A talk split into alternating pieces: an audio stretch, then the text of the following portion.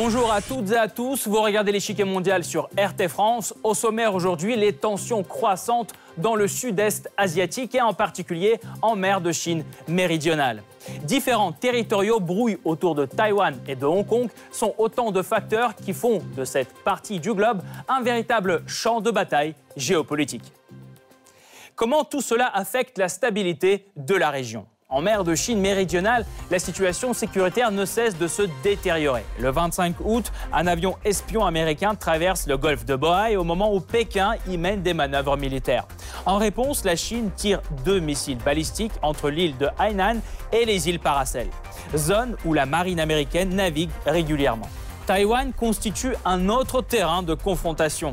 En juillet, les États-Unis approuvent un contrat de 620 millions de dollars pour la modernisation de missiles destinés à cette île. À cela s'ajoute le passage régulier de bateaux de guerre américains par le détroit de Taïwan. La Chine, qui considère Taïwan comme partie intégrante de son territoire, est évidemment outrée.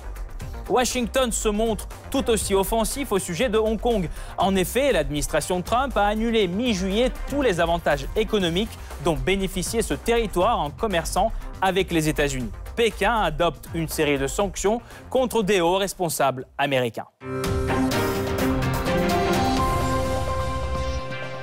Mais avant de poursuivre, voici ce qu'il faut savoir sur ce différent territorial qui cristallise les tensions dans la mer de Chine méridionale. C'est le Blitz.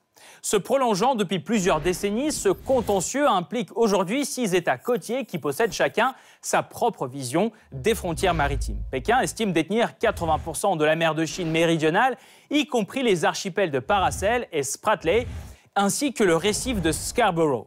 Ces prétentions territoriales se heurtent à celles de ses voisins, les Philippines, le Vietnam, la Malaisie ou même Brunei et Taïwan. Ces États ont également des vues sur de vastes zones près de leurs frontières. Pour l'instant, une partie importante de la mer est contrôlée par la Chine, l'archipel des Paracels, le récif de Scarborough et une partie des îles Spratly. Celles-ci sont divisées entre toutes les parties du conflit, à l'exception de Brunei, qui ne contrôle aucune île. Ainsi, le Vietnam contrôle plusieurs îles au nord-ouest de l'archipel, les Philippines dans la partie est, enfin la Malaisie dans le côté sud. De son côté, Taïwan exerce son autorité sur les îles Pratas et l'île d'Ituaba.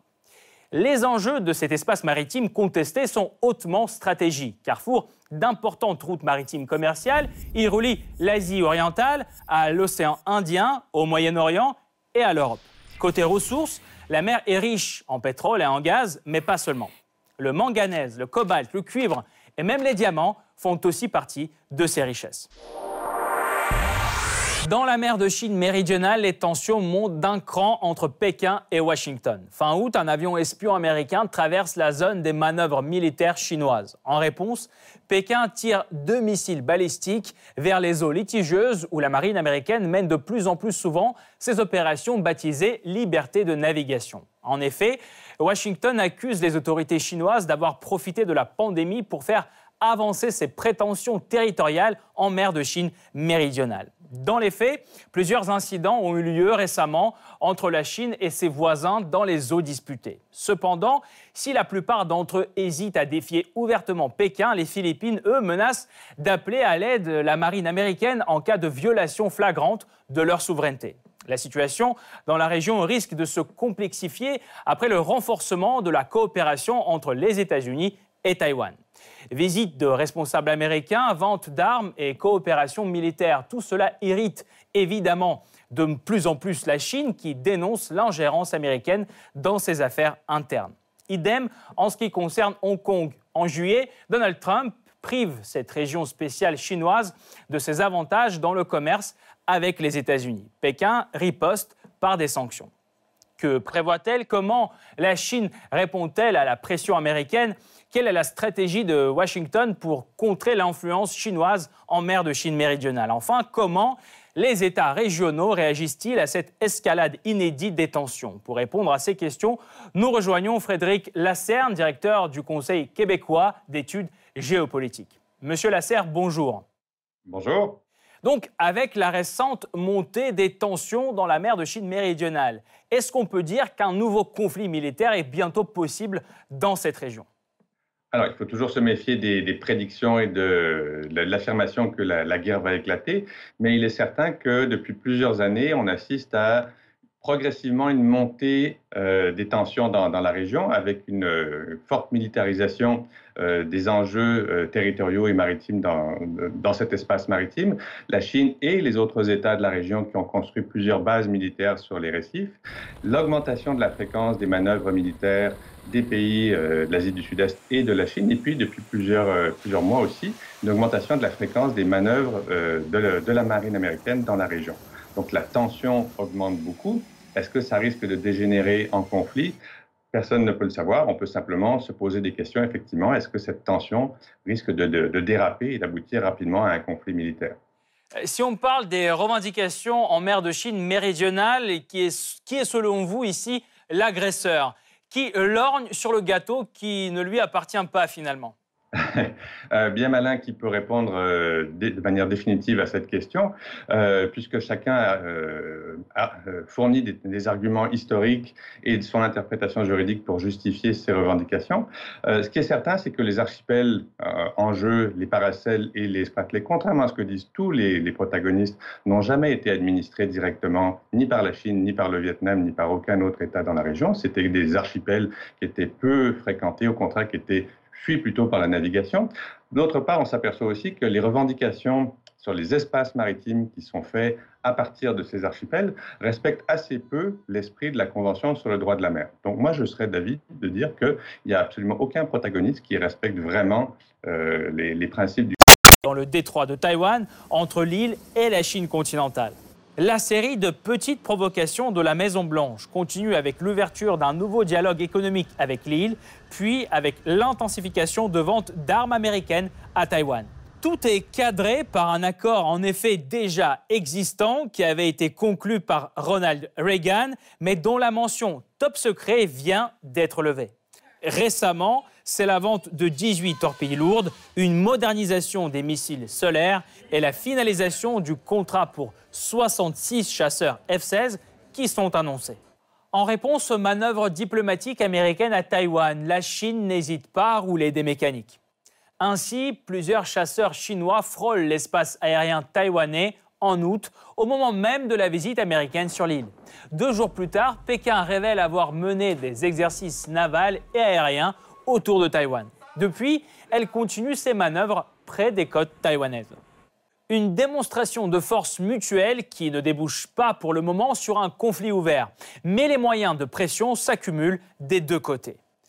Pour sa part, la Chine impose des sanctions au producteur d'armement américain Lockheed Martin en juillet.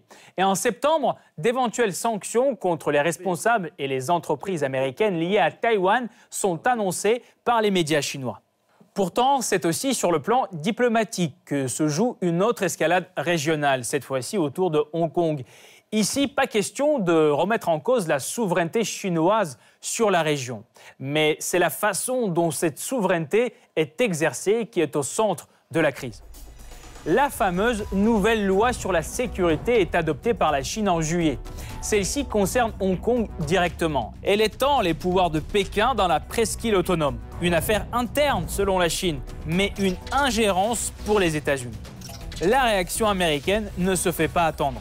En réponse, Washington abroge le régime économique préférentiel de Hong Kong, finit donc les droits de douane réduits et les exportations de technologies américaines sensibles. De plus, désormais, les produits hongkongais devront porter l'étiquette fabriqué en Chine. S'ensuivent les sanctions que Washington prend contre 11 responsables chinois, puis la suspension de trois accords américains avec Hong Kong, y compris celui qui porte sur l'extradition. À mon avis, Hong Kong ne pourra plus faire concurrence au marché libre. Notre économie va en profiter, puisque nous venons de perdre un concurrent. L'action américaine est rapidement reprise par ses alliés. L'Australie, le Canada, la Nouvelle-Zélande et le Royaume-Uni suspendent eux aussi les traités d'extradition avec Hong Kong. L'Union européenne, elle, limite ses exportations d'armes à la Chine et critique l'attitude de Pékin. Ces actions remettent en question la volonté de la Chine de respecter ses engagements internationaux, sapent la confiance et affectent les relations sino-européennes. La situation autour de Hong Kong inquiète déjà l'ONU. Cependant, un autre conflit régional qui gagne en intensité passe largement sous les radars de la communauté internationale. Au centre des tensions se trouve un groupe de petits îlots en mer de Chine orientale, contrôlés par Tokyo, mais revendiqués par Pékin. Les eaux de l'archipel Senkaku au Japon ou Daiyu en Chine sont riches en poissons et en hydrocarbures.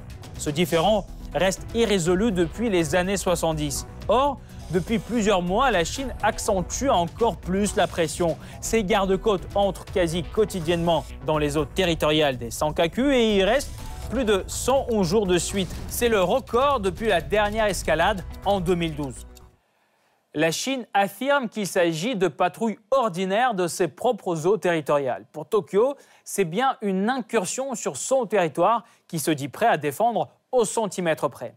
Et pour cela, l'armée japonaise peut compter sur le soutien américain. Les États-Unis sont à 100% inébranlables dans leur engagement d'aider le gouvernement du Japon dans la situation autour de l'archipel Senkaku. Cela signifie 24 heures sur 24, 7 jours sur 7 et 365 jours par an. Un engagement qui ne semble pas dissuader les navires chinois qui continuent d'entrer dans la zone disputée. De son côté, le Japon évite de répondre plus fermement de peur de provoquer Pékin. Mais cette modération va-t-elle durer Dans une région truffée de conflits anciens, une étincelle peut-elle mettre le feu aux poudres? Pour mieux comprendre l'état des lieux, nous rejoignons à nouveau Frédéric Lasserre, directeur du Conseil québécois d'études géopolitiques. Monsieur Lasserre, parlons maintenant d'une autre source de tension dans la région Taïwan. Les militaires chinois promettent de recourir à la force au cas où la réunification pacifique n'a pas lieu. Est-ce possible, selon vous, compte tenu du soutien américain apporté à l'île? C'est possible dans la mesure où, effectivement, de plus en plus souvent, les dirigeants chinois affirment que, en l'absence de réunification pacifique, donc de volontaire de la part de Taïwan, il y aurait possiblement recours à la force. Euh, pendant longtemps, la Chine a simplement euh, affirmé que toute déclaration formelle d'indépendance de Taïwan euh, se traduirait par une invasion militaire, une, une réponse d'ordre militaire. Maintenant, on voit de plus en plus le discours chinois s'orienter vers si d'ici un certain temps, cette période n'étant pas précise, alors il n'y aurait pas d'autre solution pour la Chine que de recourir à la solution militaire. Donc se pose la question est-ce que c'est du bluff diplomatique ou est-ce que effectivement la Chine a l'intention d'ici une période que personne ne connaît de recourir à, l'option militaire ou est-ce que c'est simplement une autre façon, donc une rhétorique pour mettre davantage de pression sur Taïwan C'est difficile à dire. Ce qu'on peut observer, c'est que effectivement depuis l'arrivée au pouvoir de Xi Jinping et la montée en puissance économique et militaire de la Chine, la Chine semble vraiment une puissance décomplexée, c'est-à-dire qui affirme euh, avec beaucoup moins de retenue que dans le passé, ses intérêts, ses objectifs politiques, économiques et, territoriaux dans, la région, que par ailleurs, Xi Jinping ne s'en cache pas, il souhaite que d'ici 2049, c'est-à-dire le centième anniversaire de l'arrivée au pouvoir du Parti communiste chinois, la Chine soit redevenue une grande puissance internationale. Donc, est-ce que ce serait effectivement l'échéance 2049 pour la réunification et donc le retour de Taïwan au sein du, euh, de, de, la mère patrie, c'est possible. Encore une fois, ce sont des hypothèses que l'on formule. Ce qui est certain, c'est que de plus en plus, la Chine affirme que d'ici un certain temps, si Taïwan ne euh, refuse la réintégration au sein de la Chine, eh bien le, le gouvernement, le gouvernement chinois n'écarte pas l'option militaire. La Chine n'est-elle pas finalement encerclée, seule contre tous Sur le long terme, pourra-t-elle faire face aux pressions en provenance des États-Unis et de ses voisins? Euh, la Chine est euh, effectivement en but à euh, une réaction très vive de la part des, États-Unis qui cherchent à construire tout un réseau d'alliances euh, dirigé contre la Chine. C'est de plus en plus clair, effectivement. La Chine n'est pas complètement seule dans la mesure où elle aussi joue le même jeu, cherche à renforcer des bonnes relations avec son voisinage immédiat, en particulier en Asie du Sud-Est. L'Asie du Sud-Est est en train divisée sur l'attitude à adopter à l'endroit de la Chine. Il y a des adversaires de la Chine euh, en Asie du Sud-Est, comme le Vietnam ou de plus en plus l'Indonésie, mais il y a aussi des alliés, parfois conjoncturels, comme les Philippines depuis l'accès au pouvoir de Duterte. Il y a des alliés durables, comme le Cambodge et d'une certaine façon aussi le, Myanmar. Euh, la, Chine joue aussi beaucoup sur son grand projet des nouvelles routes de la soie pour développer des relations de clientélisme avec les républiques d'Asie centrale dans l'espoir qu'ensuite, au-delà de ces relations économiques, il y ait des relations plus de soutien diplomatique et politique. Donc il y a tout un jeu de rivalité qui se met en place. Et par ailleurs, la Chine est sur une, trajectoire de montée en puissance économique et, politique qui inquiète beaucoup justement les États-Unis, qui ont du mal à intégrer le fait que bah, de plus en plus la Chine est l'autre puissance mondiale, qui est pour le moment clairement pas aussi puissante que les États-Unis, mais précisément cette ascension politique et militaire de la Chine inquiète beaucoup les États-Unis et ils souhaitent contrer cette montée en puissance. Merci beaucoup euh, Frédéric Lasserre. Je rappelle, vous êtes directeur du Conseil québécois d'études géopolitiques. Merci d'avoir apporté votre éclairage dans cette émission. Cette partie-là n'est pas encore terminée. La semaine prochaine, une nouvelle partie vous attend avec d'autres pions sur l'échiquier mondial. À bientôt sur RT France.